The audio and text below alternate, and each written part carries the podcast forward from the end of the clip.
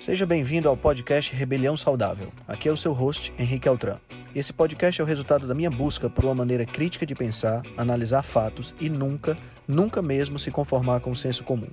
Aqui você irá encontrar questionamentos, ceticismo inteligente, análise crítica e conhecimento, tudo isso regado com muita leveza e bom humor. Irei entrevistar personalidades de diversas áreas para um bate-papo com uma troca franca de ideias. Prometo a você que sempre pensarei fora da caixa para levar informações relevantes, de aplicabilidade imediata, além de muita inspiração. Junte-se a nós. Ser saudável é a melhor maneira de se rebelar contra o sistema. Estou ouvindo bem, sim. Show de bola. Estou aqui, enquanto não entro para a primeira cirurgia, eu vim dar uma sapiada. Tá certo, é justo. Oi, Oi, Vivian. Boa noite. boa noite, tudo bom? Oi, João. Boa noite. E aí, pessoal? Tô ouvindo bem, tá tudo jóia. Beleza.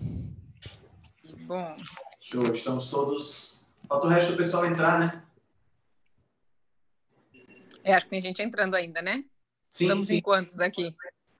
Acho que cinco, né? Eli- nova no Zoom, a doutora tô me tá adaptando ainda. de passagem, né? Eu tô de penetra, já já eu saio. Tem cirurgia de quê? Mas se quiser ficar também, não tem problema não. Para você ter noção, Vivian, o GDF não parou as cirurgias eletivas. Eu sou alocado no Hospital de Cirurgias Eletivas e vamos ter cirurgia eletiva agora. Ah, caramba! Acho que é o único lugar que está operando eletivo. Vocês estão com eletivo, Eurípides? Eletiva. Ah, mas tendo suporte, né? É que agora ainda não tem volume, então. Mas Graças o a Deus. hospital seu, porque a ANS tinha proibido, né? Esse não é proibido, mas a ANS meio que bloqueou as cirurgias eletivas, a liberação, né? É, mas o, o Ibanês não ouviu muito, não. Tá rolando. Muito bem, pessoal. E aí? Boa noite, doutora Denise. Boa noite, doutora Ana Marta. Boa noite, tudo bem, Henrique? Tudo show de bola. Como é que estão as crianças? Estão bem, estão jantando ali embaixo com o pai. Daqui a pouco aparece um aí. Ah, aqui também. Vocês querem, vocês querem começar logo ou querem esperar todo mundo, todo mundo entrar? Faltam Acho que a gente quantos? pode, pode se apresentando.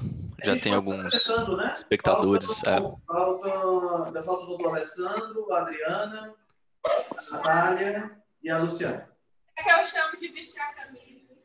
Esse plantão vai Vamos nos apresentando então, né, para o pessoal conhecer a gente. A gente já está já tá ao vivo lá no YouTube. Eu estou fazendo um arremedo aqui de ao vivo no meu canal também lá no Instagram. Vamos nos apresentar. Deixa eu começar Chama então. o pessoal para cá, Henrique. Ah, pois é, eu estou chamando todo mundo para o YouTube para ver se eles para ver se eles acessam lá através do link que eu passei. Bom, eu sou o Henrique, Henrique Altran, vou ajudar aqui na moderação hoje dessa, dessa nossa mesa redonda. Né? Tive a ideia de, de construir esse grupo ontem e a gente já apareceu com esse, com esse projeto legal, né? Da gente fazer essa live e conversar um pouquinho, tirar um pouco o jaleco dos profissionais da área de saúde, ver se a gente consegue passar um pouco mais de tranquilidade para a população hoje. Então, é uma satisfação muito grande estar por aqui. Doutor João, você que é o, o dono do Zoom, pode se apresentar para a gente? Vamos lá, eu sou o João Vitor, eu sou médico é, e eu estou trabalhando muito na parte de empoderamento do paciente, né? Com essa pegada de biohacking, nessa pegada de que cada um pode ser também o, seu próprio médico. Então, eu acho que o conhecimento é essencial para isso, né? Cada paciente, cada pessoa tem que entender, tem que se sentir capaz, responsável de tomar conta da própria saúde, porque essa é a solução para o SUS, para o convênio, para a saúde suplementar, para não quebrar, porque senão só vai a gente ficar tratando doença crônica e o problema desanda, né? Então, É. acho que isso que a gente vai fazer agora, que é uma mesa redonda, conversar abertamente, sem envolver política, né? Claro, Sim. mas eu sei que a gente vai ter opiniões divergentes, né, em alguns momentos, mas eu acho legal a gente é, desmistificar um pouco, né, esse conhecimento técnico para todos os nossos seguidores, para que todo mundo é, veja que não é nenhum bicho de sete cabeças, mas que a gente tem que, tem que conversar abertamente sobre esse assunto, né? Exato. Muito bem, muito bem. Doutora Vivian, por favor, se apresente para o pessoal. Olá, um prazer estar aqui com vocês. Então, eu desde o início da minha formação sempre trabalhei com medicina integrativa, achei perfeitas essas palavras. Uh, é uma coisa que eu falo sempre para os pacientes, a gente tem que entender o que está acontecendo. Oi, doutora Denise. é, a gente tem que entender o que está acontecendo com a gente, com o nosso corpo, como é que as coisas funcionam, para aí sim a gente conseguir cuidar da nossa saúde, né? O médico, ele, claro, ele, ele te proporciona um, um, um cuidado maior, mas ele tem que te ensinar isso, exatamente. E a gente também, hoje, com todas as ferramentas que a gente tem disponível, buscar boas informações, né? Para principalmente prevenir. Uh, porque senão realmente o sistema de saúde não, não vai dar conta e o nosso corpo já não está dando conta, né? A gente está vendo cada vez mais cedo doenças crônicas, coisas que a gente só via em, em pessoas idosas, estão acontecendo cada vez mais cedo. Então, ter o conhecimento, eu acho que modifica tudo, melhora a aderência do tratamento, me, facilita a pessoa buscar um estilo de vida melhor. Perfeito. Quem está na vez aí? Doutor Eurípides, que já vai sair daqui a pouquinho. Doutor Eurípides, é? Já vai estar, tá, já, já tá, vai estar tá operando, né? É, eu sou o doutor Eurípides, conhecido como Papo de Reto. Comecei despretensioso para falar um pouquinho sobre saúde do intestino e o projeto cresceu bastante, graças a Deus, e o networking que vem acontecendo com isso também, excelente, conhecendo só grandes profissionais e estou aqui para agregar o que for possível e ajudar nossa população. Tamo junto. Show, doutor. Doutora Ana Marta, minha conterrânea aqui, pertinho de mim, no Nordeste. Minha mãe é cearense, né? Então, 50% meu é aí da sua terra. Tá certo. Ah, eu sou Ana Marta Moreira, né? Eu sou médica, cirurgiã e endoscopista. É, eu, na verdade, acredito muito na, na informação de boa qualidade, como todos os colegas já colocaram. Acho que o João Vitor ele resumiu muito bem o sentimento de todo mundo, né? Que você empoderar o paciente com é, conhecimento é a melhor forma de você é, ter uma garantir que haja boas escolhas com relação à saúde. É, então, você fornecer. É claro que é, existem linhas para todos os tipos de pensamento, e eu acredito que todos nós somos é, pessoas adultas o suficiente para entender que existem pessoas que né, diferem dos nossos pensamentos e, e tudo bem, né? E tudo bem. É, então, mas é, e eu acredito que esse bate-papo vai vir muito a acrescentar porque juntou um grupo de pessoas fantásticas, né? É, para justamente levar essa informação de uma forma simples, tranquila, sem viés né, político, econômico e de uma forma que empodere as pessoas a fazerem as suas próprias escolhas, a pensarem, a entenderem que, na verdade, toda escolha tem uma consequência e o, qual é a consequência de eu fazer essa escolha. Né? Eu acho que isso é o principal. Tudo na vida tem uma consequência. Né? A gente todo, todo, ônus, todo ônus tem um bônus, todo bônus tem um ônus, então a gente não pode fugir disso. É isso. Doutora Denise, se apresente para o pessoal. Olá, eu sou Denise de Carvalho, também sou cirurgiã com a minha amiga Iana Marta, também endoscopista. Estou na pista há bastante tempo aí, tenho 21 anos de formada já.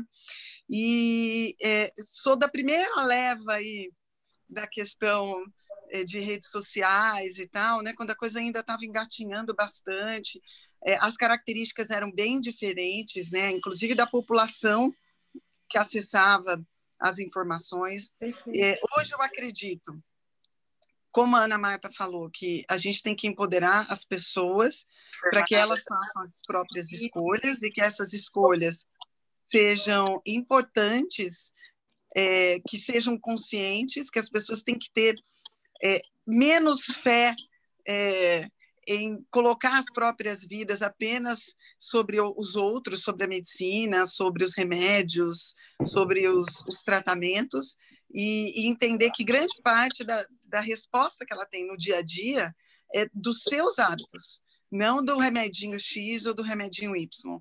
é, inclusive dos hábitos em, em, termos de comida, de sono, de, de manejo do estresse, de com quem trabalha, com quem mora, quais são as escolhas que ela fez para a própria, própria vida, porque eu vejo muita gente doente pelas escolhas que ela fez, inclusive de companheiro e companheira.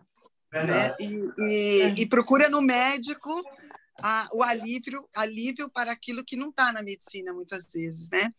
Então, eu acho interessante, sim, a gente empoderar. Eu acho que o principal que deve ser feito aqui é trazer informações de tranquilidade, porque fatalismo a gente está tendo bastante já, né? É só ligar a televisão e informações que são colocadas de forma é, isoladas, fora de contexto, e, e eu tenho sentido um pânico muito grande na população, porque a gente está se sentindo impotente a gente se sente, é, na verdade, o inimigo é um, uma coisa é, insignificante, entre aspas, né? Porque é invisível e a gente não tem como se proteger teoricamente dele, apenas se esconder dele, né? E a gente sabe que não é bem assim, né? Verdade, verdade. E essas informações fora de contexto são aquelas que acabam trazendo mais pânico, né? Porque elas isoladas, a, a população em geral não tem capacidade de contextualizar e de unir as informações Vamos ver se a gente consegue fazer um bom trabalho aqui. Doutora Natália. Além de fora. É. Poderia, poderia se apresentar para a gente? Quem? Natália. Oi. Oi. Eu? Ai, gente, me desculpa, acredito que a minha internet tá, não está das melhores da conexão, mas está todo mundo conseguindo me ouvir? Estamos sim, estamos te ouvindo. Estamos. Gente, eu sou a Nutri Natália, não sou doutora ainda. Eu gosto que me chamem, inclusive, só como Nutri ou como Nath, porque eu gosto dessa proximidade com o paciente. Acho que faz parte aí no consultório, porque a minha prática ela é clínica, é no consultório. E com o Instagram também eu tento deixar as pessoas mais próximas de mim. Então, essa parte do, do nome ajuda bastante.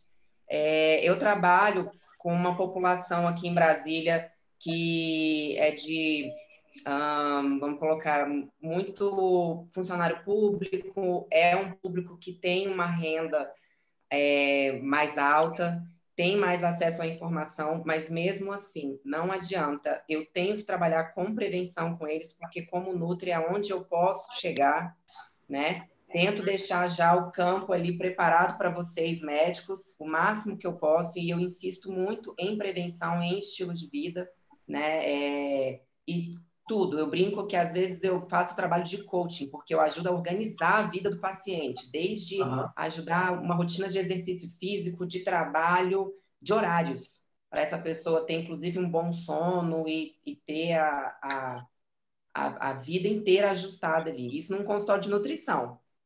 Então, eu, tá eu, eu, eu... Perfeito. Doutor Marcelo, tudo bem? Fala. E aí, me escuta bem? Estou na dúvida se está funcionando direitinho tá aqui, tá tudo sim. certo? Bem. Show, show de bola. Não, estava admirando aqui a fala porque eu estou vendo uma redundância de interesses, assim, né? A gente vem de áreas diferentes, mas todos parece que estão brigando com, a, com o mesmo inimigo, que é o estilo de vida ruim, né? Então, eu sou, sou médico cirurgião geral, mas uh, me formei em cirurgia geral em 2012, me formei médico em 2008, e desde 2009, quando eu emagreci, eu tinha 100 quilos, estava diabético e, e aprendi, conheci low carb, palio. E aí foi uma divisão, assim, eu, eu entrei para a faculdade para fazer cirurgia, entrei para fiz vestibular para ser cirurgião, era a minha frase da, da faculdade. Mas depois, na verdade, me apaixonei por essa parte de da interface entre as mudanças do estilo de vida e as respostas metabólicas. E acabou que fiz cirurgia, trabalhei como cirurgião, ainda trabalho como contratado em equipe de cirurgia, mas o meu carro forte, eu, como eu estava escutando a, a, nossa nutricionista falar, parece que a gente se transforma em coach, né? De, de, de educar adultos a não se comportar mais como crianças na, na vida real, né? Então, assim, o que, o que eu mais trabalho é isso, é, é mudança de estilo de vida no que diz respeito a aquelas pequenas coisas da, da, atividade diária que impactam diretamente na imunidade, na obesidade, nas doenças inflamatórias crônicas, diabetes, que é a alimentação, sono, exercício físico e o modo de agir. uh, sempre voltado para essa parte evolutiva, palio, assim, que foi a parte que eu mais estudei, que eu achei mais legal. E é o que eu acho que a gente está precisando agora, e a quarentena nos esfregou isso, assim, que estava faltando tempo para a gente, estava faltando uh, cuidar da família, estava faltando exposição ambiental, estava faltando adequado. Então, então é isso, assim, eu acho que a gente pode juntar o melhor de nós e acho que o Henrique teve uma baita ideia, eu acho que daqui vai sair coisa muito boa ainda. Tomara que sim, tomara que sim. Luciana, por favor, você pode se apresentar? Sim. Estou com o microfone? Tô... Ah, tudo Nossa, primeiro é um prazer estar aqui. Um pessoal muito top, muito realmente convergente, sincrônico. A gente fala a, a mesma língua, né? E eu sou médico gastroenterologista e endoscopista, assim como a doutora Denise, acho que o Eurípides tem a Ana também. A Ana Marta, é. Tem um monte de endoscopista aqui, né? Sim, eu acho é. que a gente tem uma coisa em comum, a gente ama a microbiota, né? Exatamente. Então, como todo gastro, a gente cuida muito do intestino e quando a gente descobre que a microbiota é tudo, a gente acaba cuidando do corpo inteiro, né? É verdade, é verdade. Eu gosto muito de, de falar, principalmente nessa época, que a gente precisa olhar para os quatro pilares da, da saúde, né? Da saúde da microbiota e da saúde do corpo em geral. Então, uma alimentação adequada, é, fazer exercício físico, fazer uma detoxificação, deixar o teu corpo limpinho para ele funcionar melhor. E o mais importante é o gerenciamento do estresse. Nesse momento, eu acho que é o que mais está pegando. Então, é crucial. Ah, o que, que eu como para ter mais imunidade e tal? É claro que uma dieta legal vai te facilitar na imunidade, mas não é uma semana que a pessoa cria isso, né? É. Então, é para ontem que a gente tem que dar esses passos. Eu acho que, tirando uma lição de tudo isso que a gente está passando, eu acho que a gente pode, sim, levar para o maior número de pessoas possível a importância de estar tá fazendo esses passos, né? Luciana, show. O doutor Alessandro acabou de entrar. Fala, grande mestre, tudo bem? Você pode se apresentar aí tudo para o pessoal? Bom, deixa eu tirar aqui. Eu tô, eu tô no aeroporto, tá? De Brasília, ilhado. Tá? Eu sou nefro, né? Perdi a minha barba, ó. Covid. tá? E, enfim, acho que tem muito que, o que dizer. Né? Trabalho com paciente crítico e acho que a gente vai se divertir na live. Estou na fila do embarque aqui. Tá certo. Vamos ver, vamos ver se a gente consegue Henrique. sugar o máximo de você. Oi, Ana. Diga, querida. Deixa eu só falar uma coisa, complementar o que a Luciana falou, que acha que tem três endoscopistas no grupo. E ó, devo é. falar que acho que é tudo, que ela falou assim, algum ponto em comum, acho que é tudo culpa da Denise, viu? Muito provavelmente. Nossa, que responsabilidade, hein? Bom, a gente Que bom, né? Ficou feliz. É, pois é. A, a, dona- a doutora Denise é uma influenciadora, realmente. Eu tive a oportunidade de assistir uma palestra dela no ano passado e fiquei encantado, não só com a didática, mas com o conteúdo também.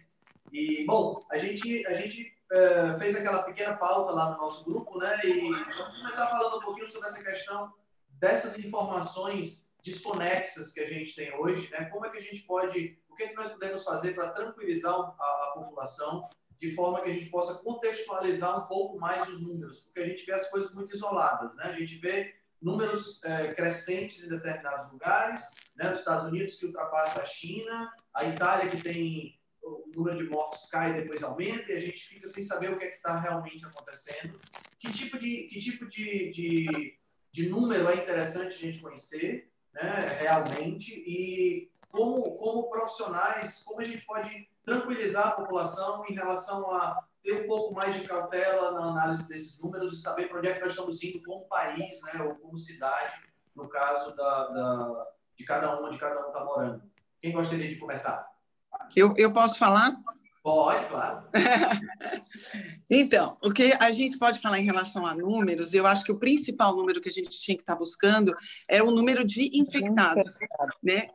Porque são é, essa população que vai acabar redigindo toda a questão de política pública. Eu trabalhei para o governo federal e a gente tem vários relatórios anuais, mensais, né, que são é, esporádicos, que a gente usa os números de notificação para poder estabelecer políticas públicas. Né? A gente precisa desse número.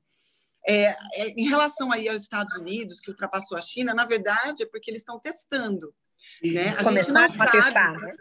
Eles é, começaram a testar, porque eles estavam a mesma eles, coisa que a gente, eles não estavam testando também. É, eles começaram, né? E, e, e, foi até agora o país que mais testou. Né? É, é por isso, e mesmo porque ainda tem as questões da China, né? Que a gente não sabe se as informações são realmente corretas. o que chegam para a gente, né? Então, o número de infectados, eu acho que deveria ser o número é, que a gente procura, porque o número de infectados que vai dar todo o resto em termos de incidência, prevalência, inclusive de letalidade da doença. Então, que hoje nós estamos no Brasil entre 2,5 e 3 de letalidade, que a gente sabe que não é verdade. É né? muito porque menos. Existe, muito é menos, porque existe um, um, um mar de pessoas infectadas que não têm sintomas, ou que os sintomas são frustros, e às vezes até com sintomas, e essas pessoas não têm diagnóstico, porque não tem kit, porque não tem. Eu vou dar a minha experiência aqui. Eu colhi o exame há mais ou menos 10, 12 dias, e foi sair ontem o meu resultado como negativo. E eu até tenho dúvida se ele realmente estava negativo, porque a pessoa que colheu de mim estava tão apavorada, fora que tem 30% aí de possibilidade de falso negativo. Mas eles não sabiam nem como colher né? Esse exame foi é, colhido de manhã, voltou para colher à tarde, porque viram que de manhã tinham colhido errado. Então, assim, estava-se numa fase muito complicada. Então, eu nem sei dizer se eu realmente tive ou não. A sintomatologia foi bem semelhante ao que, ao que tem se falado. Então, vocês imaginam, eu que paguei particular, dentro de uma condição totalmente diferente. Atípica. Exatamente, aconteceu assim. Então, vocês imaginem em relação à população geral. Né? A gente tem muito mais casos, muito mais casos. E aí a gente poderia estabelecer, na verdade, qual é a real mortalidade. Agora, com medidas como vem acontecendo aqui em São Paulo, que é, os médicos vão poder colocar o diagnóstico do Covid, mesmo sem o exame, num atestado de óbito, né? Que é, uma, é um absurdo jurídico, é um absurdo. né? Porque é um absurdo, porque é um absurdo jurídico, porque as políticas públicas se baseiam nesses dados de atestado de óbito. O atestado de óbito ele, ele tem um poder político muito forte também. Além disso, é, a partir de um atestado de óbito, eu posso pedir uma exumação de corpo, eu posso pedir uma pensão por morte. Olha quanta coisa que envolve a, a, não só o morto, né? A família, a questão jurídica que envolve tudo isso. Então, assim, a gente ainda. De seguro de vida seguro de vida. Então, assim, tem muita coisa que envolve Mas isso. Como é... que, ah, que grande esse, parte não cobre causas essa naturais. Questão, pelo que eu entendi, eles iam colocar uma letra, né, D3. Iam esperar sair o resultado, mas tem que ver se isso realmente vai funcionar. Mas, é, jeito, né? Não vão conseguir testar todo mundo, da mesma forma que está acontecendo com as pessoas. Então, isso que a Denise falou é fundamental. As pessoas estão vendo um número, ah, tem 3%, digamos, né, arredondando aí de mortalidade. 3% de quanto, né? Isso faz é. muita diferença. E se a gente fosse pegar, se a gente tem no Brasil, deixar mais, de repente, simples para quem está assistindo a gente no YouTube, se a gente tem 100, 100 infectados e desses 3% morre, é muita gente. É muita Agora, gente. se a gente tem 100 mil infectados e 3% morre, gente, é completamente diferente. É. Né? Então, Aqui no Piauí, é, eu tenho, a, gente... a, gente... não tem 10 infectados e tem uma, um, um faleceu. Ou seja, a gente está aqui com 10%. Então, é... é mas aí, aí, aí entra outros importantes, né? A questão das comorbidades, que a gente vai deve conversar daqui a pouco. Vamos, sim, vamos, né? Sim. É, mas ter essa base de dados, ter o número de infectados, isso dificilmente vai ocorrer realmente no Brasil. Por mais que a gente que estejam chegando os testes agora, tantos de PCR uhum. quanto os testes rápidos. Hoje o Mandetta colocou muito bem na televisão, hoje foi ontem, não lembro.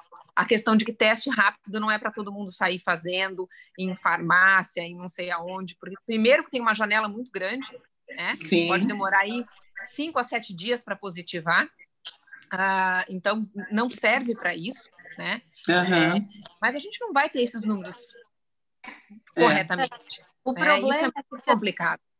Se a gente tivesse como testar muita gente, ter 100 mil testes positivos, a mortalidade ia cair.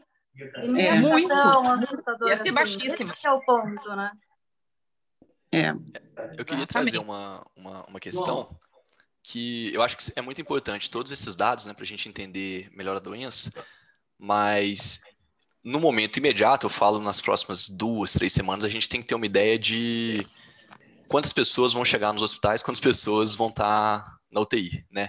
E Sim. é muito difícil estimar isso porque a gente tem dados totalmente conflitantes, né? A gente tem dado da Coreia que testou todo mundo, então lá é, é mortalidade baixíssima. É, então, como a gente não tem esses dados, a gente tem que estar se preparando é, sem eles, né? E nesse caso, eu acho que a gente tem que se preparar para o pior, para a situação. é. E então, assim, eu acho que essas medidas né, restritivas que a gente está tendo é para ganhar tempo, né? Não vai, assim, não vai ser assim por mais muito tempo, mas é para a gente entender um pouco o comportamento dessa doença, o que está diferindo aqui no Brasil, se é que está diferindo pelo clima ser, ser mais, diferente, mais diferente, né? É, mas eu, eu tava com um estudo da, da UFMG, do pessoal lá da, da economia do UFMG, e eles mostraram que se em um mês 1% da população for infectada, o que é plenamente plausível, né, do ponto de vista se não tiver nenhuma medida, Uhum. é, já não vai ter leito para UTI em quase todo o Brasil. Ô, Ia João. sobrar leito de UTI, se eu não me engano, no Rio de Janeiro, nem em Brasília ia ter, sabe? É, então, assim, sem querer né, levar esse alarmismo, esse pânico, mas a gente está no momento inicial, assim, que a gente precisa de tempo, a gente precisa ganhar uma, uma largada, né? Depois a gente vai descobrir com mais tempo. A Denise trouxe uma coisa muito interessante, que é a questão dos falsos negativos, né? Se a gente fizer uma estratégia de testar todo mundo, mas se a gente tiver 28% de falso negativo... É muito alto. É muito alto. Isso pode anular completamente a, a estratégia, porque esses 28%, esses 30% de falso negativo vão fazer o trabalho que os outros 70 não estão fazendo para disseminar a doença, né? Mas enfim, são só alguns aspectos que a gente tem que levantar mesmo. Exato.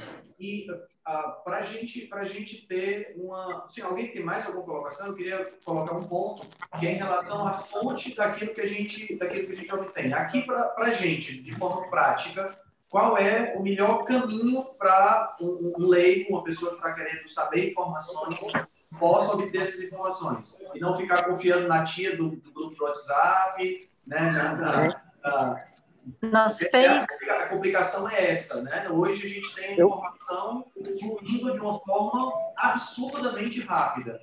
E a gente não sabe de onde a gente pode ter, ter é, veracidade nos fatos. Eu, eu posso falar dois minutinhos, que daqui a pouco eu vou entrar no voo lá, não? Fala, Alessandro, claro. Ah, olha só. Bom, primeira coisa, eu, eu não consegui escutar muito o que vocês eh, fizeram aí. Eu estou embarcando, já perdi voo porque está fechado, aquelas coisas de, de causa aérea. E sem fazer alarmismo, eu acho que tem algumas pontuações que são bem importantes. Primeiro, qualquer coisa estatística nesse nosso país é piada. Tá? Isso quem está falando é um nefro. A gente é, vive em cima de números, né? A nefrologia toda é, tenta ser baseada em evidências. A gente tem muitos consensos, né? Fora os, os normais. Agora, uma coisa que vai nos balizar nas próximas semanas são coisas bem pragmáticas. Número absoluto de leitos disponíveis de UTI, né, tipo 2 tipo 3, e, no, e, no, e curva de aceleração de, de ocupação desses leitos. O resto é tudo conjectura, por quê? Porque a gente não tem método de aferição, como as gurias, vou falar como bom gaúcho falaram aí, é, o, o, o número, o denominador, ele muda conforme a, a, o método de aferição, né? Se vai ser só suave, se vai ser o PCR, se vai ser caso suspeito, entende? A gente não sabe se os números da China são confiáveis, né? A gente não sabe se os números europeus são confiáveis. eu só quero, eu quero fazer um, uma provocação, como sempre, que na Alemanha os números foram menores, né? E, e na Espanha e na Itália foram maiores. Eu tive na Espanha em, em fevereiro e eu fiquei um dia inteiro no quarto porque eu tive uma gastrite horrorosa. Eu comi um dia, no outro dia eu estava mal. Assim. Depois eu tive alguns sintomas que hoje, olhando o Covid de hoje para trás, a gente pode é, inferir. Eu não testei, não fui atrás. Eu pensei que eu estava tendo uma pancreatite. Eu não bebo, tá? Tava com uma dor em faixa horrorosa. E, mas passou, né? E santo de casa não faz milagre. Então, né? Ou casa de ferreiro espeto de pau. Vida que segue. Não tive mais, não tive febre, tive nada. Mas assim, coisa que eu queria provocar é que na Alemanha, talvez a base alimentar deles seja mais proteica do que a Itália e a Espanha. Entende? Não sei, é só, é só um grande chute. Tá? É... Não sei quanto. É, é, mas a Itália, a base é muito carboidrato. Né? É. Culturalmente é muito carboidrato. O alemão come muito porco, come muita proteína animal, ele é mais comedido na maneira social de comer, porque eles não eles não socializam tanto em volta da comida, apesar de que eles têm o alimento trigo presente na, na cerveja deles e tal, né? Mas são coisas que a gente vai poder analisar no futuro e vai, vão ser insights que, que vão ser importantes, né? Eu confesso que a gente tem que olhar os dados. E quais os dados que a gente tem? Uh, os dados que a gente tem é o que a gente consegue observar no mundo. Né? Nova York é um centro que é super preparado para catástrofes, né? Caiu o World Trade Center lá, né? É, já teve várias é, questões macro e eles estão sem respirador. Claro, eles estão no inverno, a gente está no verão, né? Está no verão, está no, no, clima quente. Então gente, isso é uma vantagem de nós só que talvez a gente vá ter um delay de casos. Então, é, não sendo. Acho que caiu a conexão dele. Parece que caiu. É, caiu a conexão. Eu tenho, só para complementar, eu tenho. Ele estava falando da Alemanha, eu tenho uma amiga que é médica, está fazendo uh, uma outra residência lá. Ela mudou para a Alemanha. Ela estava me falando o que eles fizeram, que eu acho que é maravilhoso. Então, eles fazem um teste rápido, em uma hora sai o resultado. Eles, o paciente chega com sintoma, ele vai para uma sala separada, ele faz o teste, só é liberado depois de justificar se o teste é positivo ou negativo. Então, se o cara está positivo, ele vai para uma ala de isolamento. Então, eles conseguem conter mais, né? É outro mundo, né? É. Uma amiga minha na Flórida também, no centro que ela trabalha, é assim: tem, uma, tem um andar que é para os positivos. Exato. e antes de entrar, a primeira coisa que faz é testado e vai para um ou vai para ou tem, antes de testar até a temperatura, eles aferem temperatura, Exato. alterou a temperatura, já vai isso faz toda a diferença para um Faz toda a diferença, concordo com vocês. Não, essa semana tinha algum colega médico, eu acho, num, chegando de um voo da Itália, em Guarulhos. Zero controle. Não tinha controle de temperatura, não tinha funcionário usando máscara. Assim, é muito complicado, né? A gente em quarentena é. e o voo chegando da Europa, os voos da Espanha, geralmente em Guarulhos, de manhã chega muito voo junto, né? Uhum todo mundo chegando bem de boa, sem testar ninguém, sem ver temperatura de ninguém. Olha lá, ele está no aeroporto, tá... o pessoal aglomerado. em relação a essa... Ai, meu Deus! Que vocês estavam todos falando, falaram Nova York, falaram Itália, falaram Espanha. Eu sei que a Denise teve uma experiência de morar na Espanha, de repente ela pode até comentar um pouquinho em relação à questão da alimentação lá que o Alessandro levantou. Mas uh, eu estava olhando ontem o, os números que estão expostos no site do John Hopkins e fiquei impressionado com a quantidade de casos na Índia. Vocês têm alguma informação a respeito disso? Eu, eu achei extremamente interessante. Tem menos de mil casos, uma população que vive uma amontoada em cima das uhum. outras lá. Né, gente? O que, que, tá, o que, que acontece? É algum tipo de defesa ou é falta de teste realmente? Né? A gente fica meio com essa dúvida. Você tem alguma ideia, João? Eu lembro que você falou sobre isso no Stories seu ontem. Foi, Olha, eu acho que se, se lá tivesse tendo muita infecção, ainda que eles estivessem escondendo dados, é, já ia estar um caos na rua, né? Porque é mais de um bilhão de pessoas, mora todo mundo junto. Então, se tivesse tendo muita doença, a gente já ia estar vendo uma, uma confusão lá. Os hospitais de lá, a gente já está vendo notícia de que estão lotados, né? É, e a gente não está vendo isso, né? Não está vendo confusão social nenhuma. Então, é sinal de que a doença lá não está tão disseminada, apesar de, de, do governo ter decretado quarentena lá essa semana agora. É, eu realmente não sei se, se foi um. Eles conseguiram controlar os primeiros casos, né? Eles conseguiram controlar os pacientes zero, que são os que inoculam ali na, na população, né? É, com certeza não é só o Curry, não é só a, o estilo de vida deles. A vitamina D, sol.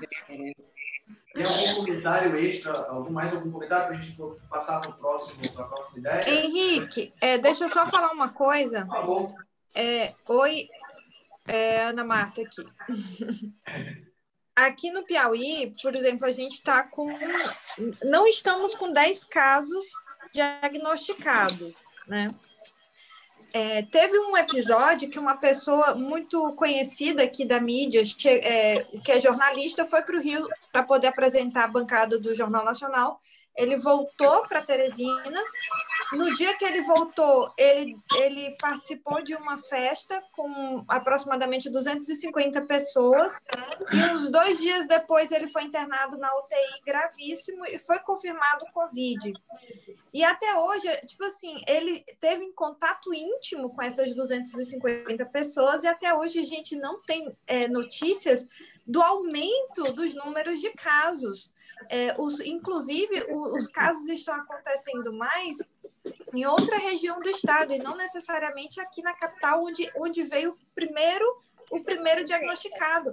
Ou seja, ou não estão fazendo diagnóstico, ou aqui, como nós moramos e tem um sol para cada, pra cada habitante, a gente está na época aí do- das chuvas, que a gente nosso inverno é agora, tá, gente? Porque a época da chuva é que é a época do inverno. A temperatura amena nossa é 28 graus.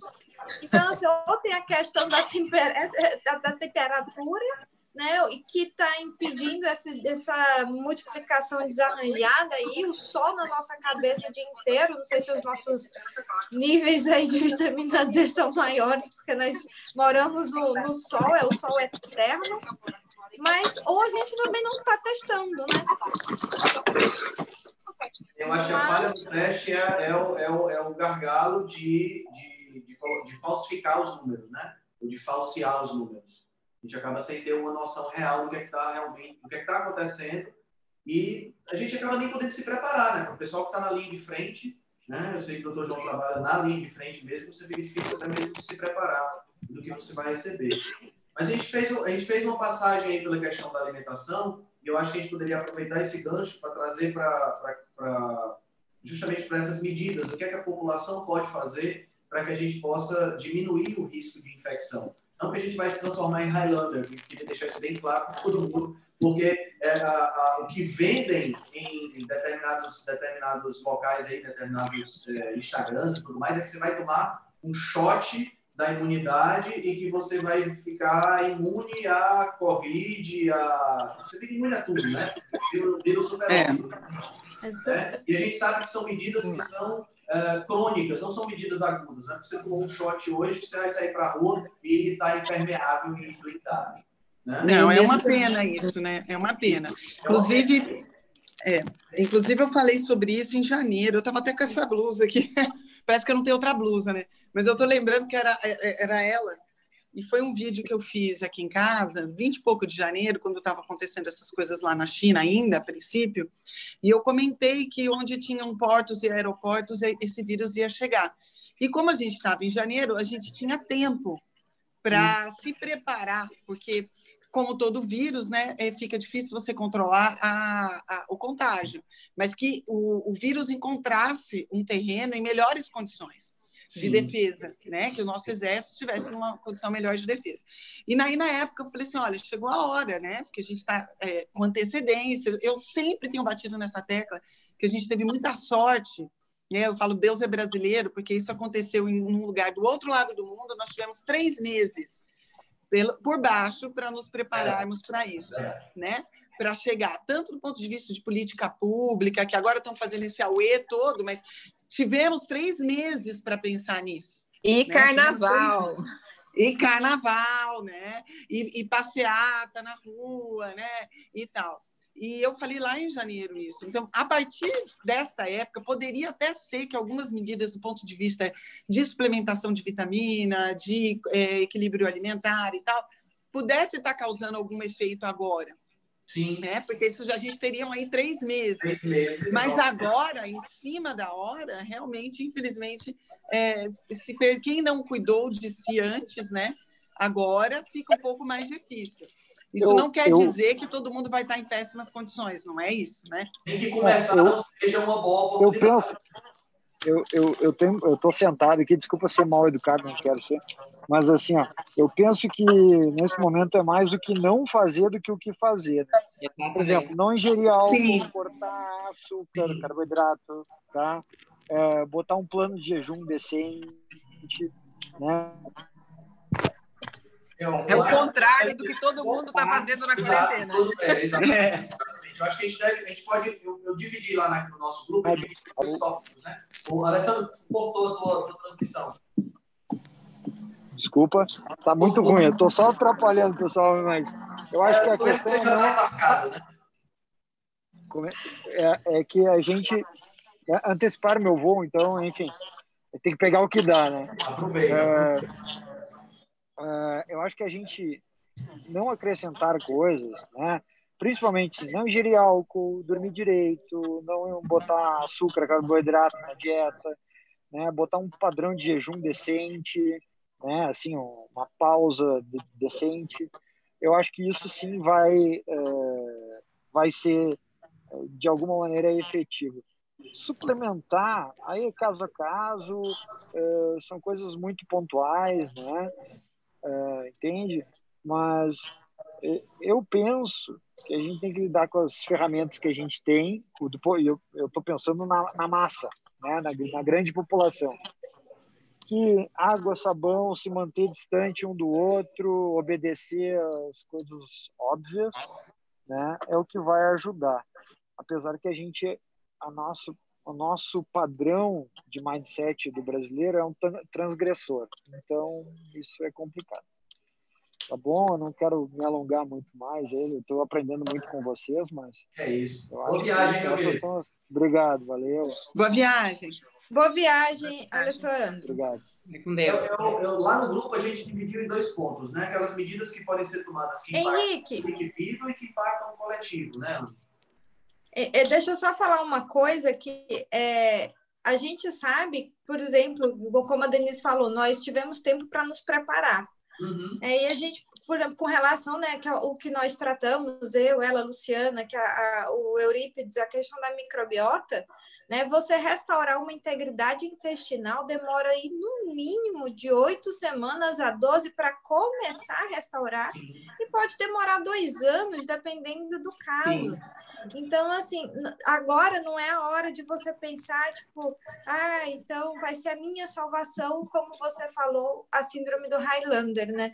É, eu até comentei também que o grande problema de todo mundo usar máscara é justamente porque quando você coloca a máscara e vai à rua, você se sente meio que invencível, né? Tipo, eu estou de máscara, nada vai me atingir, então você E aí você esquece das mãos. se Luva também. Exatamente, você acaba se expondo de forma inconsequente à contaminação, porque você acha que, ah, eu estou de máscara, estou com álcool gel. E, e a gente sabe que não é assim, né? Então, só para complementar do que não fazer. Sim, sim.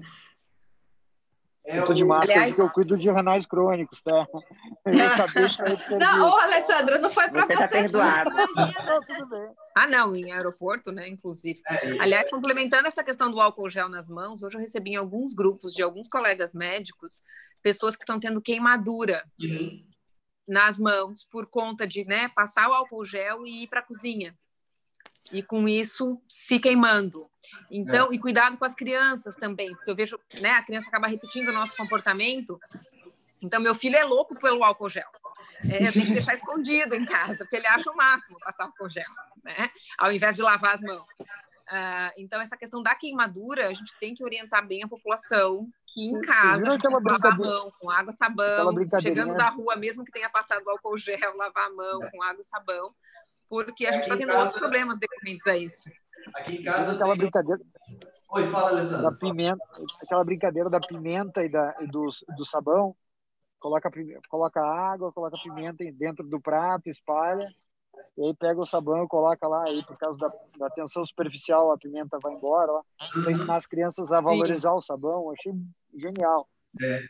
Eu, é, eu, fiz, eu fiz essa experiência com a minha filha aqui em casa. A gente Legal. mandou para os grupos da escola. As mães ficaram é, agradecidas pela forma de explicar para as crianças. Inclusive, pergunta delas eu não soube responder porque não é minha área. Eu tentei procurar, inclusive, se alguém puder me ajudar é, parece que tem uma diferença entre os tipos de, de sabão, sabonete para ser usado com relação a esse vírus específico. É, pode ser uma fake news, mas com certeza chegou para grande parte das pessoas aí através do WhatsApp ou até mesmo pelo Instagram. Pessoas estão abrindo mão de sabão comum, né, de sabão de barra e querendo tomar banho inclusive com detergente porque é diz que ele que vai matar o vírus. Então, Gente. Eu, minha primeira resposta foi, pelo amor de Deus, criança é. não pode ficar chegando perto desse, desse, produto, mas eu acredito que o sabão em barra, que a gente usa todo santo dia para lavar a mão, que é água de sabão, já vai ser suficiente, Sim. né? Teve uma criança que foi hospitalizada de dois anos porque a avó deu banho de água sanitária. Meu Deus do céu. Gente, é, uma colega postou. Gente, acho, que, acho, que, a nossa missão aqui é uma missão muito, muito séria de ajudar essas Então, gente, é água e sabão normal, por favor. Normal. Por favor. A, a, a, capa do vírus é uma capa lipoproteica, que ela é dissolvida pelo sabão e isso aí faz com que a estrutura, a, integralidade da estrutura do vírus seja danificada e não consegue detectar de forma bem simples. Não tem que ser detergente, né? Uh, agora, essa questão do álcool é uma questão importante, porque, inclusive, a determinados tipos de, de, álcool em gel, a chama ela é inexistente. Você não vê, ela não é visível. Então, você pode se queimar com algo que você não tem que É, né? e é interessante porque nessa corrida aí por álcool gel, né, essa, esse, essa histeria, né, igual papel higiênico, é, todo mundo foi atrás, é, começaram a fazer o álcool gel numa forma clandestina, né?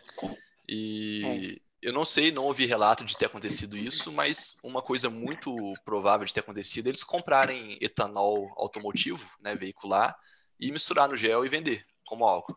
Mas e o paciente esse... meu chegou a perguntar se ele podia fazer isso em casa. Pois é, eu acho assim que deve ter gente que. E aqui não tinha fez, mais né? para comprar. E, e é um, um, um, álcool que pode estar contaminado com metanol, principalmente, né? Esse álcool de, de combustível. Então, é água e sabão mesmo, não, tem, não precisa ser álcool gel. Ah, álcool gel é legal, é geladinho, mas água e sabão. Água e sabão. Gel é suficiente. Aqui no Brasil, aqui no Brasil eles pintam feijão branco com corante verde para vender como feijão verde nas feiras, girar falsificar álcool gel. É. A gente já faz parte, né? Já faz Imagina. parte. Imagina.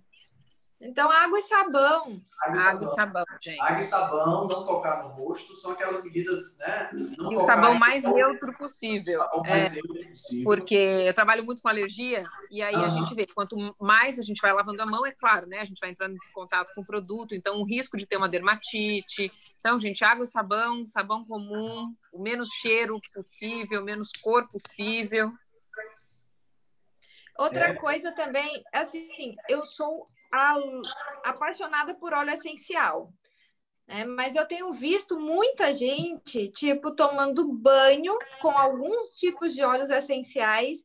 E assim, a gente sabe que, no, que existe uma grande chance de sensibilização, porque as muito. pessoas estão usando em doses muito altas, né? Como a Viviane colocou aí de, da questão de alergia.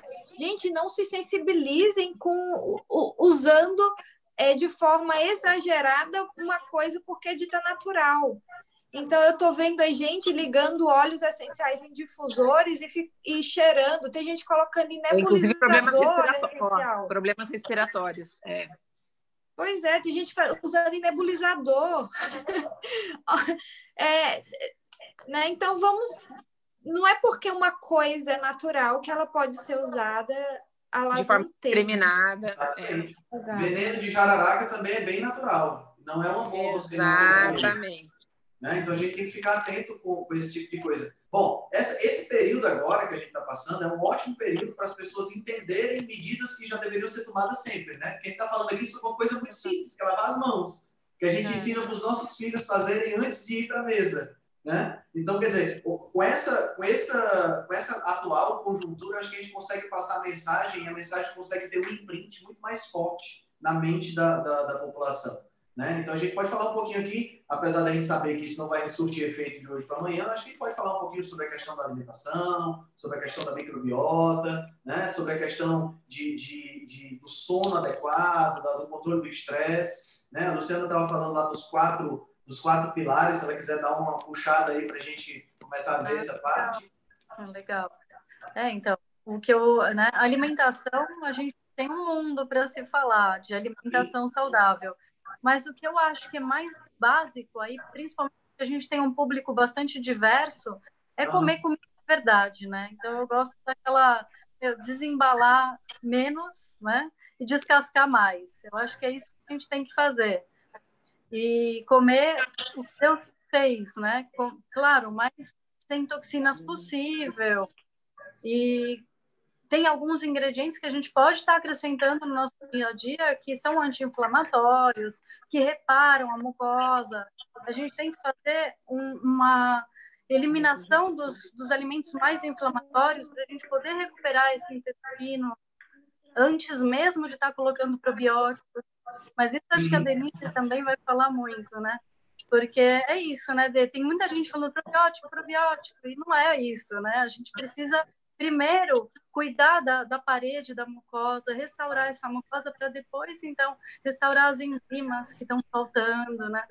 Então, tem uma coisa Exatamente. muito legal também, que não está relacionada diretamente ao alimento que você vai comer, mas está muito relacionada como você vai se comportar na mesa. Eu acho que é essencial e é muito fácil de fazer e barato, que é fazer uma respiração cinco vezes. Vocês já ouviram falar do cubo? É uma respiração em cinco tempos. Você respira contando até cinco, prende o ar contando até cinco, solta contando até cinco e segura o pulmão sem ar contando até cinco. Faz cinco vezes antes da refeição, isso te traz presença. O fato de você estar tá meditando, você está regulando o sistema nervoso simpático e parasimpático. Isso é. também te traz uma melhoria de produção de enzimas, de digestão. E é, tem coisas básicas. Eu acho que é isso. Você se coloca onde você está de verdade, né? Você isso. a cabeça de todas as é? soluções você se coloca e com isso você consegue você mastigar. Né? Presente, você tem que mastigar a comida, sentir, primeiro ter gratidão por aquele momento. Então não ficar preocupado com o que vai acontecer daqui a uma, duas horas, dois dias, três dias, é estar tá ali. E eu acho que isso é o que a gente tem que fazer hoje. E não Na comer verdade, TV. Exato, ouvindo WhatsApp, notícias sobre coronavírus. Principalmente, principalmente é. no horário que normalmente a gente faz refeições, aqui no Nordeste, por volta de meio-dia, uma hora, só o que a gente tem é programa, programa de desgraça. De desgraça, né? Eu acho que isso é praticamente é, é claro no Brasil todo. E aí as pessoas comem e se alimentam, na, é, é, é, vem comida e vem notícia ruim ao mesmo tempo e fica tudo misturado. Eu acho que isso não não é bom para ninguém em qualquer época, independente de vírus ou de pandemia, não é bom para ninguém. Uh, João, você tem, você tem umas dicas muito interessantes de biohack sobre sono, essa coisa toda, que você pode ajudar a gente. Olha, é... nada é agudo, né? Igual a gente tá falando. Não, não adianta fazer muita coisa agora que você já. Então, na minha opinião, assim, se você não faz jejum, nunca fez, não, não começa agora. Né? O começo do jejum é difícil, você vai ter cortisol mais alto, vai ter uma, uma imunossupressão.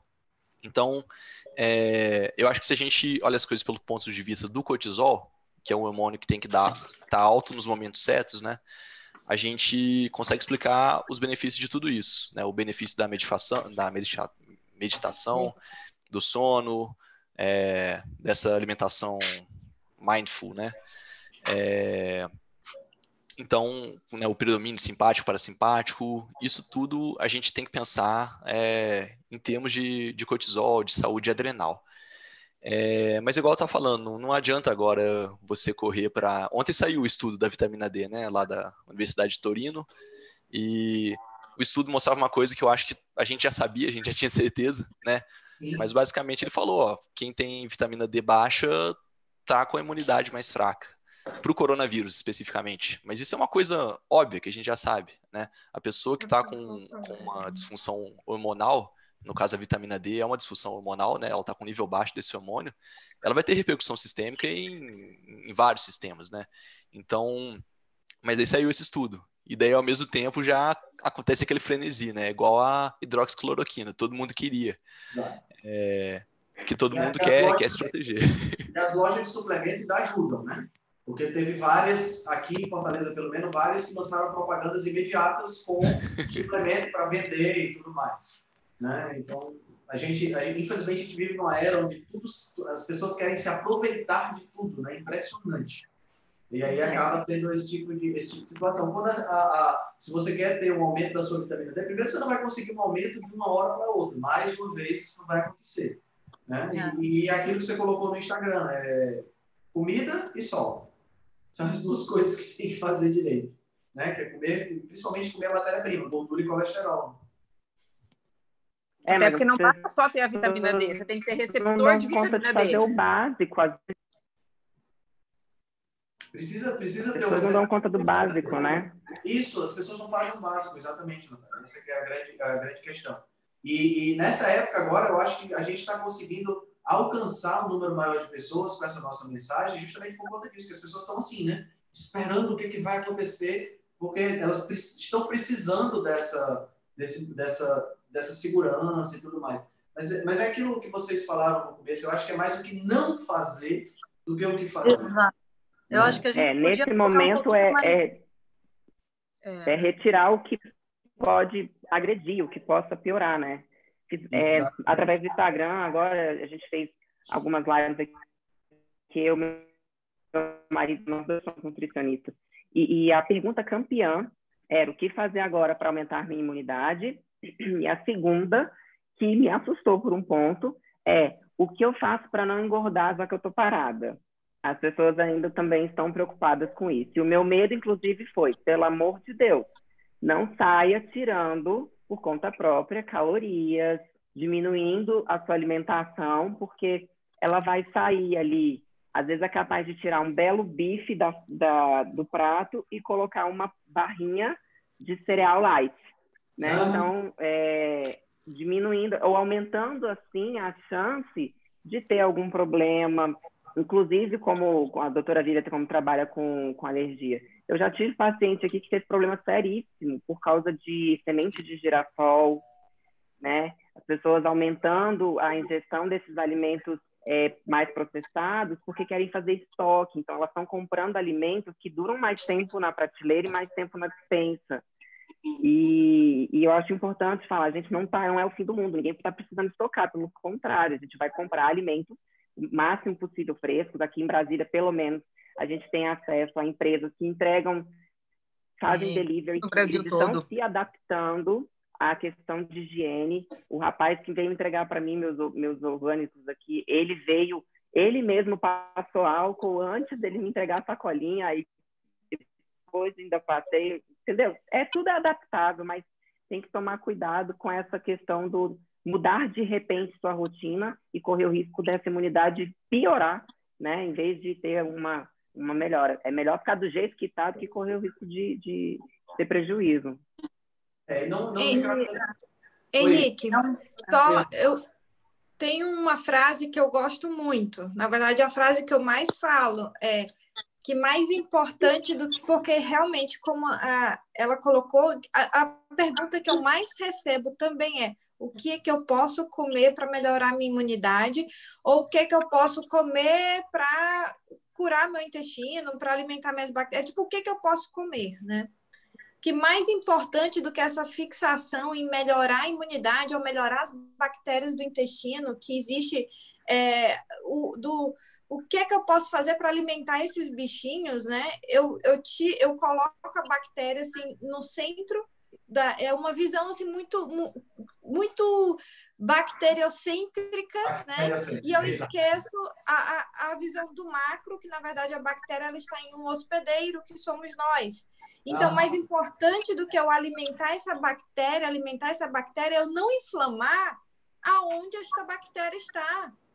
Né? Então, é muito mais importante você entender que, mais do que o, o, o, a cúrcuma milagrosa, e, gente, e, né, hoje mesmo eu comi cúrcuma no meu almoço, não é que você não vá fazer isso, mas mais importante do que se fixar em algo como a tábua da sua salvação é você entender a sua realidade e você entender que mais importante do que eu só alimentar é eu não inflamar o meu ser inteiro seja comendo comidas muito processadas, industrializadas, seja com os hábitos de vida, né? É, e assim, eu acho que a Denise, a gente falar disso com ela ouvindo, é, é, é meio tipo, oi Denise. É vermelha, que bonitinha. Acho que ela saiu, ela deve ter caído. Hein? Acho que ela caiu. Ela Vamos caiu. dar uma mensagem. De repente ela está assistindo pelo YouTube ainda, né? Mas o que eu Mas, acho assim... preocupante é que as pessoas querem a cúrcuma em cima da pizza. Isso. Geralmente, é. quando elas perguntam Exatamente. o alimento milagroso, é porque elas querem comer o alimento milagroso para continuar comendo o resto sem culpa minimizando a sua culpa. A partir do momento que você fala para ela que, olha, você pode. Eu só vou te pedir para evitar o açúcar e a farinha branca e o leite. Aí ela vira para mim e fala assim: tá, mas o que é que eu vou comer nessa vida? Exato. Exatamente. Né? Ela parece que o que elas buscam, infelizmente, ainda é um, é um milagre, né? É, e, e, isso não existe, é o, que, é, é, o que a Lu falou, a gente tem que desembalar bem menos e descascar bem mais. Isso é, um, isso é um, fenômeno, um fenômeno que está muito presente até na pesquisa de medicamentos. Né? Porque os usuários de estatina, por exemplo, que tomam estatina para baixar o colesterol, eles se tornam, eles a, acabam se tornando bem mais condescendentes na alimentação, acabam comendo bem pior só porque estão tomando um remédio, entendeu? Então, Mas é o mesmo que acontece por exemplo, quem começa a tomar o, o, bendito do, do bloqueador, não vou falar o nome, né? Do bloqueador de absorção de gordura, é que muita uhum. gente ganha peso porque bloqueia a absorção. Ah, vai, vai bloquear minha absorção de gordura, então eu vou comer mais, porque não vai absorver mesmo. Não é? É? E, e acaba ganhando peso por conta disso é o efeito reverso. E Mas, assim, é. fala, botar cúrcuma sobre a pizza, né? Igual você pegar a rodela de limão, colocar na, na Coca-Cola e tipo. É. É tá isso, ótimo. cortar o efeito. Né? Água, limão em jejum pela manhã. É, tá. é agora acho que pensar em conscientizar a importância de estar tá fazendo essas escolhas, né? Diariamente. A cuidar desse, desse corpo que abriga é, toda essa esse microbioma que constrói tudo que a gente é, né? Uhum. Na verdade, a gente é o, o que a gente come, o que a gente consegue absorver, o que a gente consegue metabolizar. Então, conscientizar as pessoas é muito importante essa, essa escolha. E agora é a hora de. Eu acho que isso tudo que está acontecendo vai, vai trazer essa consciência. A gente tem que ter uma alimentação mais consciente.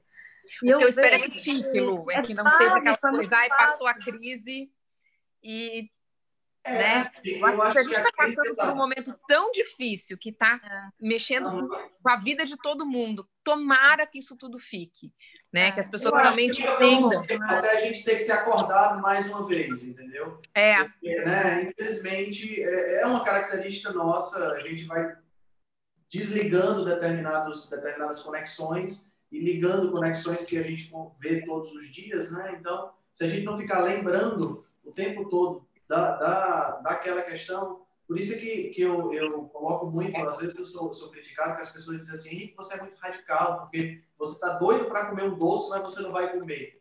Aí eu digo, cara, não é questão de ser radical, é porque eu sei que se eu for comer o doce agora, a probabilidade de amanhã eu querer comer esse doce de novo é maior. E eu não quero, não quero ter essa probabilidade, eu não quero entrar nessa espiral negativa, entendeu? Então eu, procuro manter uma certa, uma certa disciplina por conta disso. Isso não é ser radical, isso é cuidar da casa. Sim. É, a gente é, tem que cuidar da casa. E assim. É, a pessoa que ainda não está no nível, né? Tem gente que faz né? Tem o 8 e tem o 80, né? Eu falo que tem um espectro, né? Eu acho que não dá para você sair do, do McDonald's e comer mega saudável. A gente vai fazendo uma caminhada, né? Uhum. Isso é bem importante. E outra coisa que eu gosto muito, eu acho que para quem está ouvindo vai ser, vai ser de valor, é, você não precisa saber ah, o que, que tem magnésio, o que tem zinco, o que, que vai melhorar meu intestino, é, que, o que, que tem. Né? Uh, licopeno. Não, é, é mais fácil. O universo foi tão generoso com a gente que ele fez as comidas coloridas. Então, pelas cores, a gente já sabe que tem coisas diferentes ali. Então, se você realmente usar disso, não precisa ser PhD, né? Claro que o ideal é ter uma orientação aí, tem uma, uma Nutri para claro. até me ajudar, mas é para pessoa que não sabe, que não tem agora condições de, de sair é, fazendo um cardápio elaborado por uma nutricionista. Tem um acompanhamento, né? né? Escolhe Mas, Luciana, mais... isso tinha que ser ensinado na escola. Essa parte que você falou, o nutricionista... Que lindo seria se o nutricionista existisse só para trabalhar com estética, só para trabalhar com aquele cara que assim, ele já sabe que ele come bem, ele já faz tudo bonitinho, saudável, mas agora eu quero eu quero ajuste ali, ó, de quantos gramas disso, quantos gramas daquilo, porque eu vou malhar e tal. Poxa, porque aí eu estou me dando um luxo, né? E seria maravilhoso. Mas as pessoas chegam no meu consultório, muitas vezes, elas não sabem nem esse básico. Da mesma forma que eu me coloco nessa posição, por exemplo, com relação a muitas coisas de outras áreas, por exemplo, direito. Será que eu falo, gente, será que eu posso fazer isso? Será que eu não posso fazer isso? Será que é meu direito ter alguma coisa desse estilo? Sabe aquela coisa do básico de tudo que a gente não, muitas vezes não sabe? É. Só que a alimentação, ela é a base da vida, né? É, as pessoas, muitas vezes, elas não é, comem para viver, elas vivem para comer. E elas chegam na gente e é assim, é, eu quero que você me tire a vontade de comer doce. Que é, é isso que o Henrique falou. A, a, o comportamento dele, a estratégia que ele fez para ele não passar esse perrengue todo, infelizmente, foi passando algum perrengue ali no começo, né? Então, assim, a gente tem que conhecer o nosso organismo, além dessa base da alimentação, que tem que ser disseminada por todos da área da saúde, pode ser fisioterapeuta, pode ser psicólogo, todo mundo deveria falar de alimentação, é o mínimo. Não deveria ser só para o nutri nutricionista. E essa parte comportamental também, como agir diante das, das exceções, né? E, e isso é, é importante para você ter o equilíbrio. As pessoas falam tanto de equilíbrio, equilíbrio, equilíbrio, e muitas vezes o seu equilíbrio não é igual ao meu equilíbrio, não é igual ao equilíbrio, é, não é igual ao da Luciana. É. Cada um tem que uma, traçar a sua estratégia uma coisa também o, o sucesso eu acho que as pessoas elas tendem a complicar muito. É, uma outra pergunta que eu recebo muito é qual o pH que tem que ser a minha água? Tipo assim, as pessoas elas, elas realmente querem complicar muito. Tem que ser então, filtrada assim, informação e desinformação, né? Eles ficam é muita informação. Tá bebendo Coca-Cola, quer saber do pH da água. Né? Exatamente, mas tem.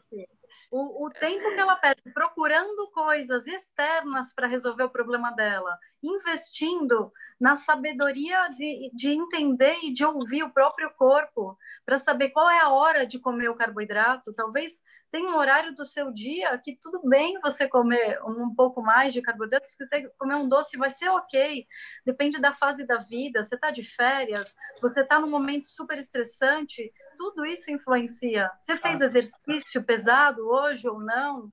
Né? Como está teu sono? Que, né? Eu, então, é, olhar o timing também. Né? Luciana, eu acho assim que de forma assim, muito simples, acho que as pessoas elas tinham que entender é, duas coisas. Tipo, é muito, é muito fácil a gente se perder em meio às informações. É, tipo, ah, exercício, mas tem que ser hit, ou tem que ser caminhada, ou tem que ser. Tipo, as pessoas elas realmente se perdem porque as informações às vezes sobrecarregam. É. E quando vem aquela sobrecarga de informação, você pode paralisar. Ah, assim, então só serve a água do filtro X que custa 15 mil reais, então Exato. até vou tomar Coca-Cola. Água, não, vou tomar, então, é, exatamente. Eu vou tomar Coca-Cola.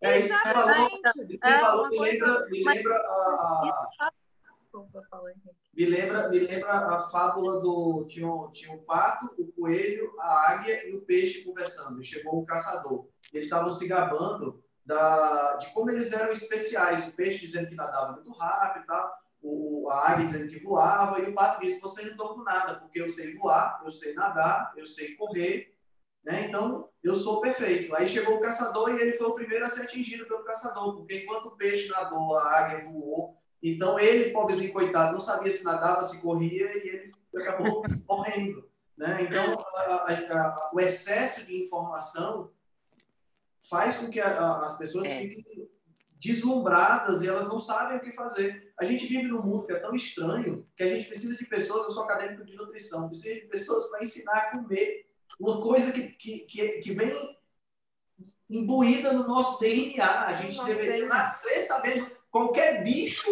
nasce sabendo que tem que comer e a gente precisa de alguém para ensinar. Tá entendendo? É um negócio assim completamente surreal a, a, a, o mundo que a gente vive hoje.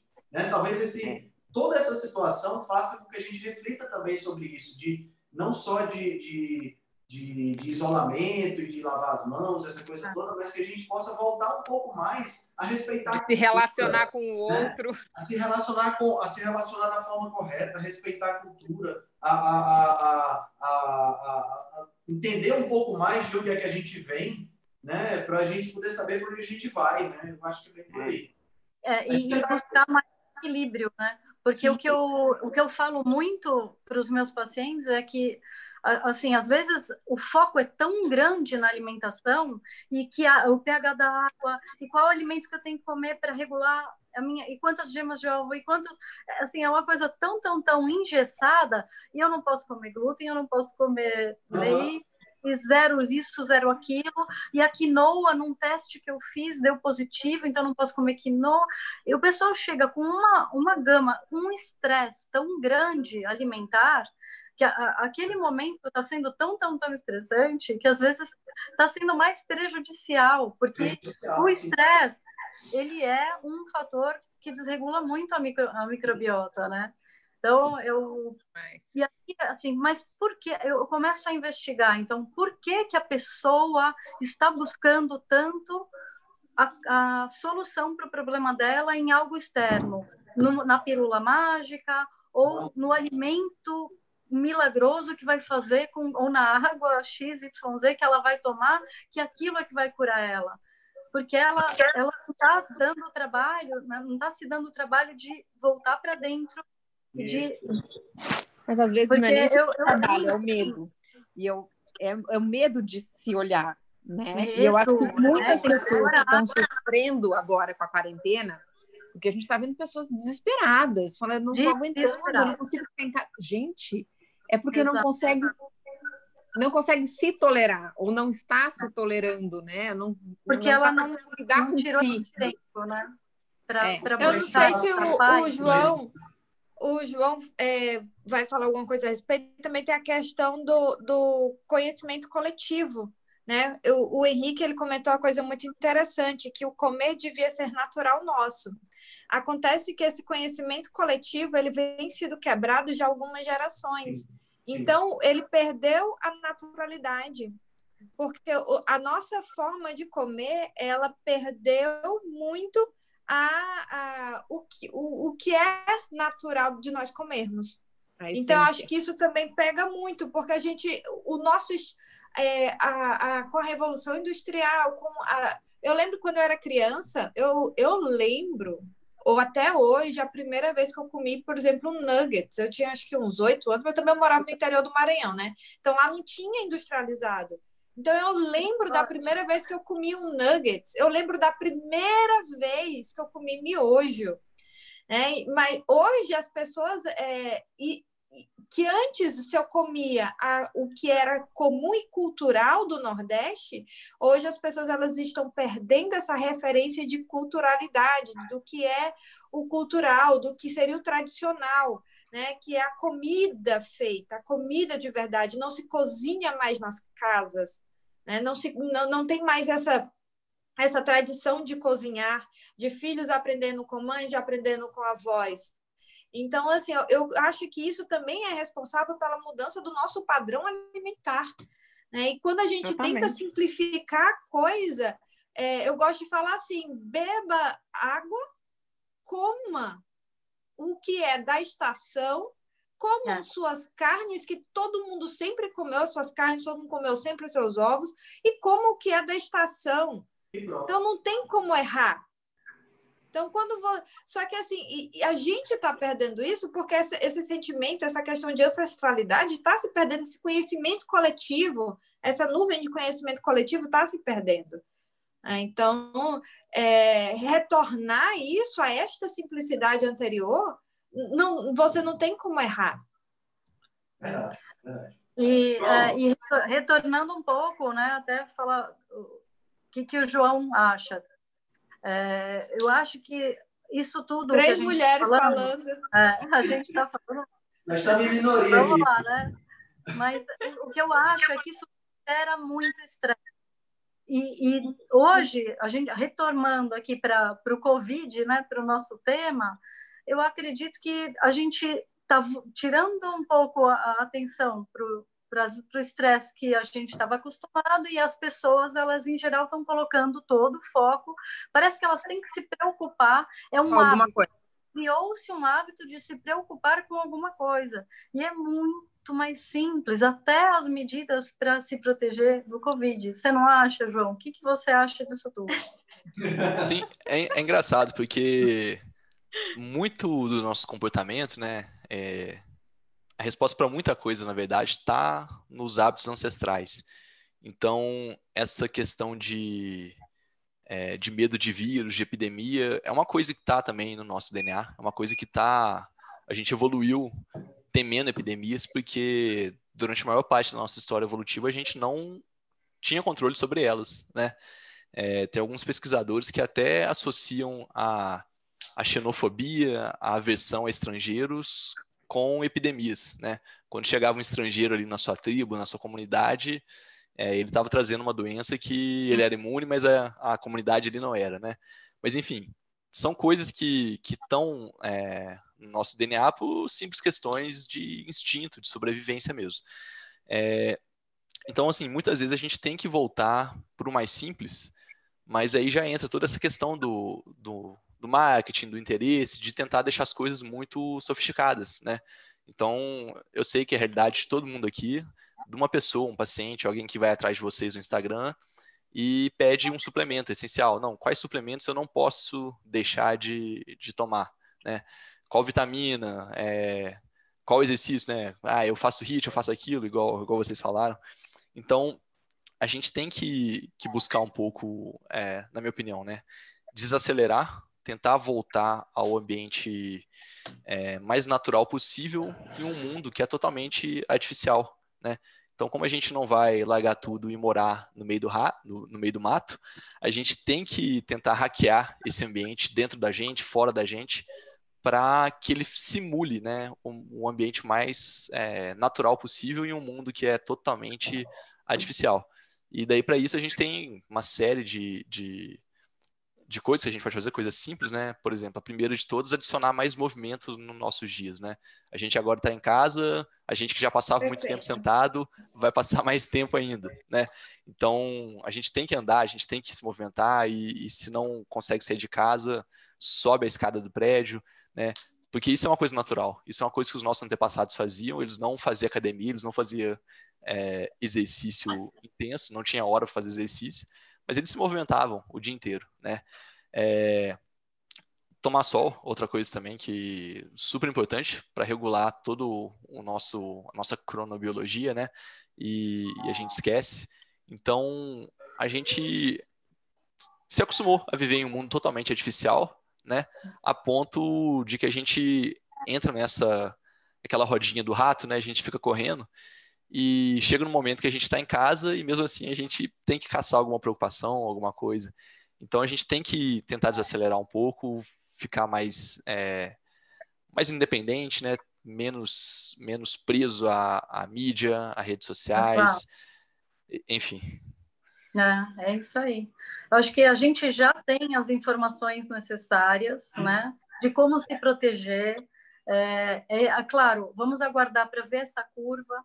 Eu acho que o, o momento de sair, sair de casa ou ficar em casa, a gente não tem essa resposta. Eu acredito que a gente precisa ir, ir se atualizando a cada dia para saber, pô, uhum. como está essa curva? Será que vale a pena segurar mais um pouco o máximo de, de isolamento? Será que está na hora de ir liberando? Isso daí é uma coisa que, infelizmente, a gente não uhum. vai ter certeza nunca. Ninguém tem essa resposta. Mesmo depois, a gente é. não tem essa resposta, né? Então, é, é fazer, é claro, é, se eu tiver que atender um paciente de urgência, eu vou e vou toda com minhas precauções. Quando chegar em casa, eu tiro a roupa antes de entrar em casa, o sapato, ponho tudo para A gente toma as precauções necessárias, mas eu não vou fazer festa, eu não vou reunir com um amigo, vamos jantar junto. Não, agora não é hora, agora é hora de preservar. Então, é um ponto que tem que ficar bem claro para todo mundo. Acabando ou não a quarentena, ou agora, ou daqui a pouco, né? Daqui uns dias, umas semanas, enfim, não dá para ter um, uma saída desenfreada, igual é. às vezes aquela pessoa que faz uma dieta muito restritiva, termina a dieta, vai para o rodízio de pizza. Bom, ele acha que ele terminou a dieta, né? Ele vai para o rodízio de pizza e no outro dia te liga falando que passou mal, você foi parar no hospital, de. Né, de tanto que comeu. Então, não adianta todo mundo sair desvairadamente depois, tipo, estamos é. livres. Né? É. Não é isso. O processo tem que ser gradual. O vírus vai continuar aí por um, pelo menos alguns meses, né? Uh, a gente nunca vai ter aquele número que a gente estava discutindo antes, né? Quantos infectados? Não. Corretamente, pelo menos não. Então tem que ser gradual, tem que sair de casa somente o necessário, o grupo de risco tem que ser cuidado e tem que ser preservado ainda por um bom ah. tempo. Né? Perfeito. Ah, e mesmo então, esse... uma coisa importante que eu estava pensando que eu não tenho muito pessoal falar. Mesmo você que já teve Covid de forma leve, já teve o teste positivo, não acha que porque você já foi imunizado, você está livre de tomar todas essas precauções, porque você continua transportando. Você continua né? um transporte, sim. Você continua Talvez caminhando. um transporte pior, porque não vai, não vai se, se isolar por estar com é. medo. Exato. Você então, vai transportar ainda é mais. Uma coisa que precisava tocar um pouquinho mais na tecla aqui, porque eu não vejo muita gente falando. E é. a gente agora precisa poupar as pessoas que têm um, um nível de né, um comprometimento do sistema imunológico, que, queira porque está fazendo o tratamento de câncer ou porque tem alguma doença. Imunossupressor. Né? Quantas pessoas tomam né? Os imunobiológicos. Exato, qualquer paciente que As esteja... medicações para asma, que as pessoas às vezes não têm ideia que tem corticoide, elas usam a longo prazo, né? Isso ah. altera a função do sistema imunológico. Ah, então, ah, temos que tomar cuidado e, e, essa liberação, mesmo que ela ocorra, e ela vai ter que ocorrer por conta da saúde financeira nossa, né, e mental é. até, tem que ser gradual, né? É, eu acho que essa questão é voltar para academia, voltar para o cinema, voltar. Tem que, isso sim vai ter que né, ter um prazo maior. Acho que o que tem que voltar agora sim, são as coisas esperar, né? essenciais. Né? Né? você tem que trabalhar, você vai, trabalha e volta para sua casa, toma Exato. todos os seus cuidados. Né? Perfeito. Quem puder fazer home office, que continue no home office, a gente viu que isso funciona, que dá ah. para fazer muita coisa, né? Eu estou atendendo vários pacientes com telemedicina, os pacientes estão gostando muito. É claro que não substitui uma consulta presencial, né? Não, esse também não, não é o objetivo, uh, que seja contínuo, né? Mas nesse momento, para casos que não são graves, que a gente pode resolver, né, com, com, com a telemedicina ou com o home office, vale muito a pena. A gente está poupando muita coisa e muita gente que às vezes a gente nem sabe, né? É, eu acho que agora tá chegando, é A gente já está chegando em uma hora e meia já de live, passa rápido. Ah, Meu Deus, aqui, e assim, eu acho que para a gente não ficar, não ficar sendo, sendo redundante, de repente as pessoas conseguirem assistir tudo, né? Porque senão ficou muito longo, o pessoal perde o ânimo de assistir. É, o que, vocês acham de fazer, dar uma mensagem final para gente, a gente ir encerrando? A não ser que vocês tenham mais algum assunto que queiram tratar. Não, acho que a gente pode fazer uma outra, né? Que não vai ficar Isso, muito longo. claro. Esse Aí, grupo eu vai acho que a gente muito pode ainda. fazer É, pessoas comentarem as dúvidas maiores, aí a gente acaba fazendo uma coisa mais eh, direcionada. Direcionada. Direcionada às dúvidas. É uma excelente ideia. Ah, o Dr. João vai colocar no canal dele do YouTube, não é isso, João? Isso já tá. Eu só vou ter que editar ela, porque eu deixei ela rodando uma hora antes de começar, sem Certo. nada, né? Então eu vou fazer os cortes. Mas eu achei que esse modelo foi muito legal, né? Uma live com mais pessoas, né? Deixa de ser uma live, vira um, um congresso, uma mesa redonda, um simpósio. Ei, João, finalmente a gente conseguiu fazer nossa live, né? É. a gente vai fazer a, a- a outra ainda. Mas. Eu vou, eu vou Muito legal, gratidão. Subindo a a live para o YouTube já editada, eu vou transformar o áudio em podcast e vou jogar também lá no Rebelião Saudável. Então a gente fica com várias mídias e o pessoal pode, pode pegar isso aí. Eu já passo o link para vocês assim que estiver pronto. bacana. Ótimo. E agora a gente levantar os assuntos mesmo, que dá para fazer. Esse grupo tá bem legal. Sim, então sim. dá para pegar qualquer tema e destrinchar ele. Eu acho que o formato foi, foi bastante legal. A gente tem que continuar com isso. Fico muito feliz que tenha dado certo. Legal então, pessoal. Então acho que a gente pode se despedir, né? Uma boa noite a todos. Sim, uma Gente, mensagem final bem curta, então, para Ah, Luciana, por é, menos é mais. É Isso. é isso. Menos é mais. Eu acho que é, faz o básico. Esquece ficar fazendo um monte, Simplifique. pensando muita coisa. Menos é mais. Exato. Protege, sai o mínimo possível. Se é para trabalhar, ok, com toda a precaução, mas não para reunião, para tudo que pode ser evitado nesse momento tem que ser evitado. né? Então, menos é mais na comida e procura o equilíbrio emocional. Show. É isso aí. Muito bom. Excelente. Pessoal, boa noite a todos então. Boa noite. Foi gente. ótimo essa nossa primeira live. Boa noite, bom. foi um prazer. Bate-papo foi muito gostoso. Nunca, não tinha conhecido ainda a Vivian nem a Luciana. Um prazer nosso, É. muito bom conhecer Prazer. vocês. É, eu também não. Prazer. Prazer, pessoal. Prazer, gente. Até a próxima. tirar Tchau, fotinho. pessoal. Boa noite. Boa noite. É, eu vou, eu vou pegar o print quando tiver todo mundo. Boa, E daí boa. eu mando para vocês, que daí a gente posta na, nos stories. Muito. Até prazer, mais. um prazer. Até mais, gente. Tchau. Prazer. Até Tchau. mais. Tchau. Legal. E aí, pessoal, tudo bem? Então, nesse episódio, nós fizemos uma mesa redonda com diversos profissionais da área de saúde sobre a Covid-19. Nós conversamos sobre diversos temas, dentre eles estatísticas referentes ao vírus, quais são os fatores que devem ser levados em consideração ao analisar os números, ah, que fatores podem influenciar os números tanto para cima quanto para baixo. Conversamos também quais as melhores fontes para se manter informado sobre a Covid-19, né, as atitudes que podem impactar tanto o indivíduo quanto a coletividade para essa questão da resistência ao Covid-19. Falamos um pouquinho sobre microbiota, sobre alimentação, controle do estresse, sono adequado, exposição ao sol, né? Fa- Falamos também sobre atitudes do tipo higienização, né? água, sabão, máscara, isolamento, a questão do toque, mas sempre deixando claro que nenhuma dessas medidas te torna imune completamente ao vírus e que você não vira um super-herói né? fazendo essa, esse tipo de medida. Falamos um pouquinho sobre esses os mitos né? da, dessa questão de soluções especiais para o sistema imune, shots disso, ozônio não sei das quantas, que faz com que as pessoas achem que isso tem alguma fundamentação por conta desse período agora, né, onde as pessoas estão só querendo ah, ter um pouco mais de segurança e profissionais antiéticos acabam ah, se, se, se valendo disso, né? Eh, conversamos também sobre, eh, sobre ah, o que é mais importante hoje, que é não fazer ao invés do que fazer. Né? Então, tudo isso foi conversado. Essa tá uma mesa redonda, um material muito especial. Aproveitem, eu sei, tenho certeza que vocês vão gostar.